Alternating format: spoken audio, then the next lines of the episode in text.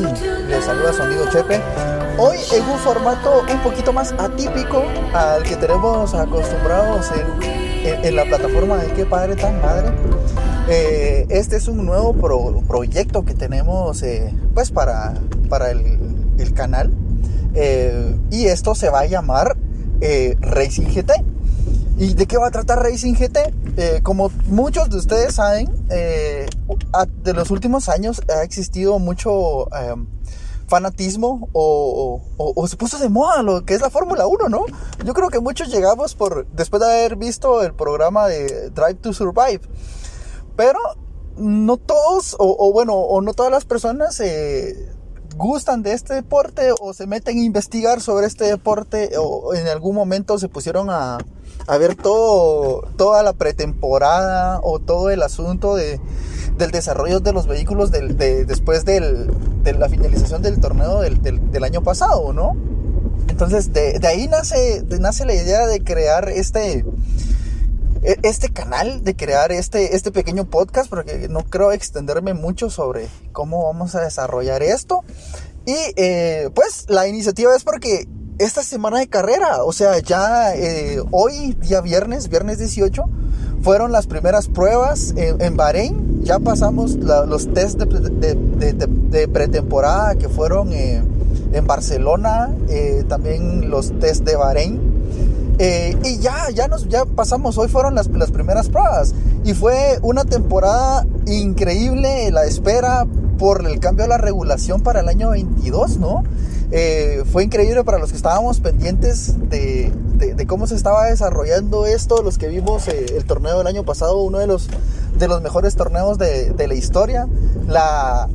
El torneo de, pilotos se, definió en la última carrera y casi ya en la última vuelta por el, el safety car que sacaron que lamentablemente le, le costó también el, puesto a Michael Massey. Eh, Michael Massey dejó de ser el director de carreras después de, esta gran controversia con la que se, desarrolló el, el, digamos, el final de la temporada anterior del año 2021, pero fue una temporada llena de, de buenas carreras realmente. Vimos cómo eh, Mercedes eh, pues sufrió un poco.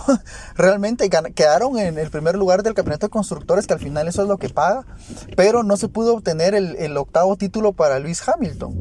Y eh, venimos a, este nuevo año 2022 con nuevas regulaciones. Le damos la bienvenida nuevamente al efecto suelo, que muchos años atrás se, se había implementado, pero por los, los, problemas que este tuvo, eh, pues se decidió cambiar esta modalidad, pero para este año pues regresó el efecto suelo, eh, los tapacubos en, los neumáticos para, para tener como una, una, una, competencia mejor marcada, donde se diera el, mejor el, el, mano a mano de los, de los pilotos, que creo que es lo, de, lo más interesante que, que hemos podido observar.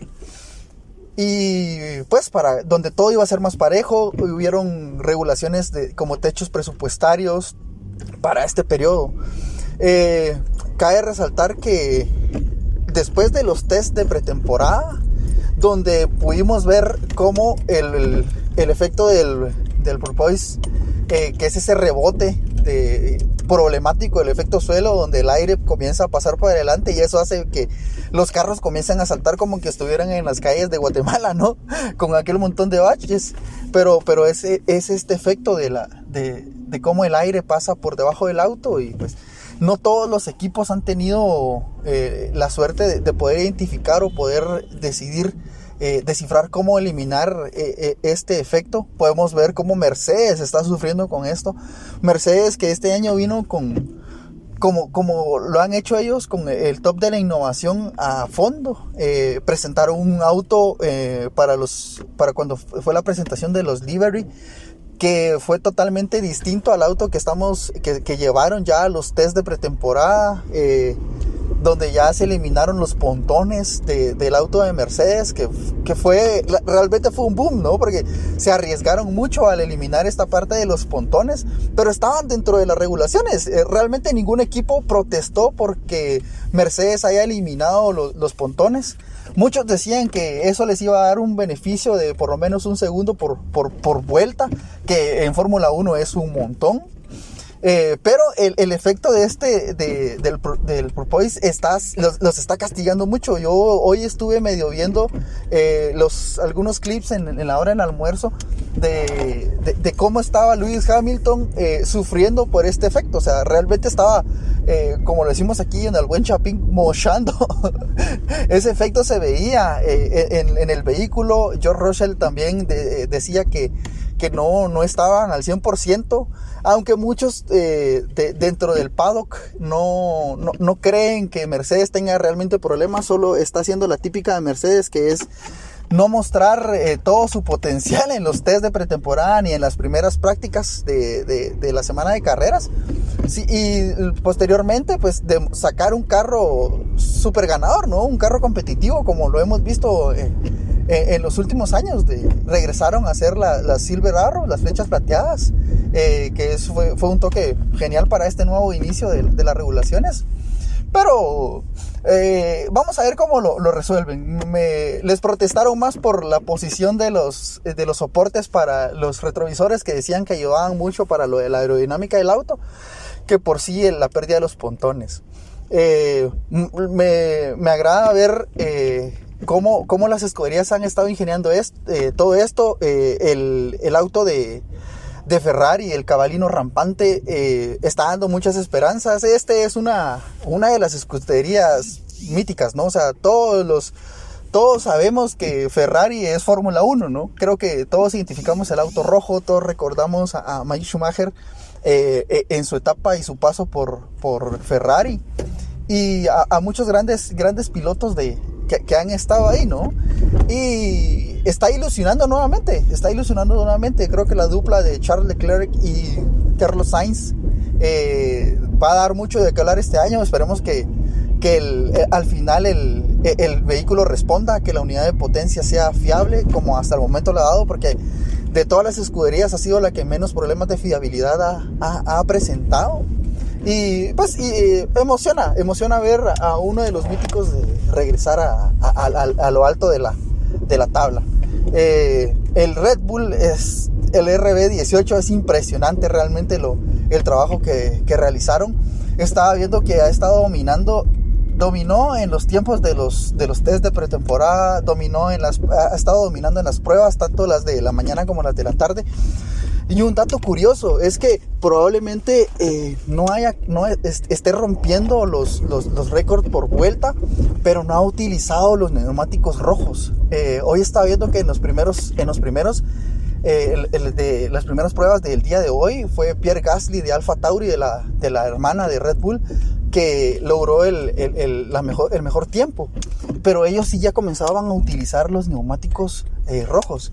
Y Red Bull todavía ha utilizado neumáticos duros y neumáticos medios. Y aún así está punteando dentro de, los, dentro de las primeras posiciones.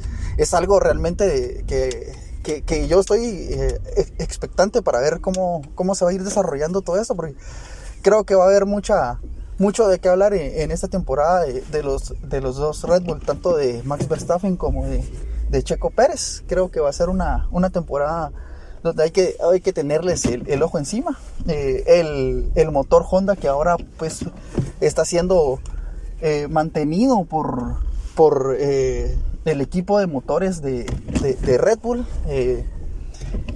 Siempre con el soporte de, de, Honda, porque realmente no, no podían construir ellos todo el, la ingeniería o, o, tan rápido para poder tener una, un, motor tan competitivo como el que tuvieron el año anterior. Eh, considero que, que, va, va, a seguir dando para más. Ese, este, este RB18 trae, trae muchas sorpresas. Creo que va a ser un, un, carro de, para las primeras posiciones de la tabla.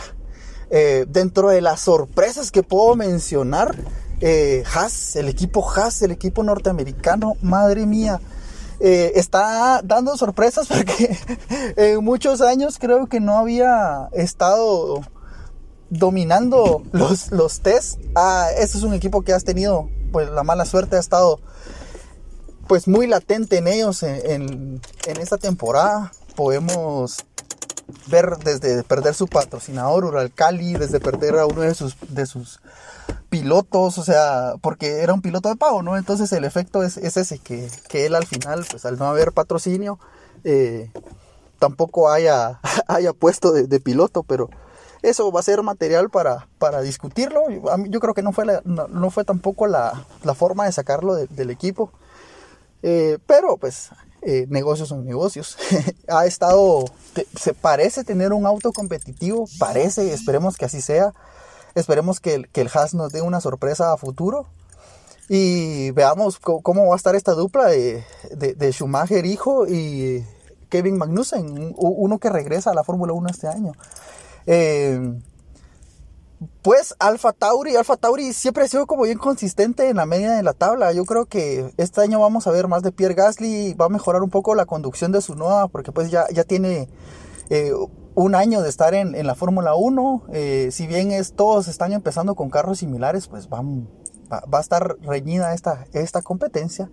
Eh, por último, eh, quisiera hablar detenidamente de lo que está pasando con McLaren. McLaren no está pasando un buen momento.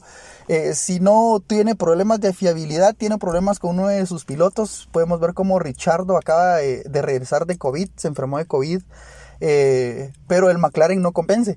Y, y, es uno de los, de los equipos que logró dominar eh, el efecto del, del antes que todos, porque desde que ellos, desde los test, ellos ya habían logrado dominar esta parte de los brincos, ¿no?